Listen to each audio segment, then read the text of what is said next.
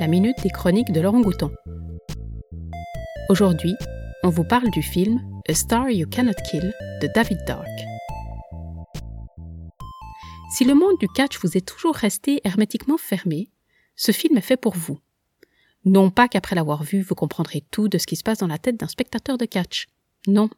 Mais peut-être serez-vous, comme moi, subjugué par cet étonnant sport-spectacle qui brouille les pistes entre la réalité et la poudre aux yeux.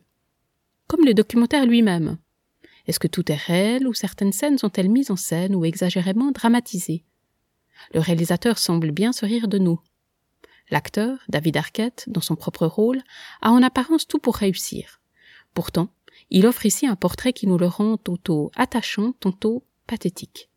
Souffrant de multiples maux, tant physiques que psychiques, cet hypersensible tombe facilement dans les conduites addictives. Le catch est vraiment la dernière activité que lui recommandent ses médecins. Mais il n'a qu'une idée en tête, poursuivre son rêve de gamin et devenir une star du catch à défaut d'une star de cinéma. Par le passé, grâce à son statut de célébrité d'Hollywood, il a décroché un peu trop facilement le titre de champion du monde poids lourd. Mais justement, les fans de catch ne lui ont jamais pardonné ce manque de respect flagrant. Après avoir cuvé et pas configuré sa honte intersidérale, il remonte sur le ring.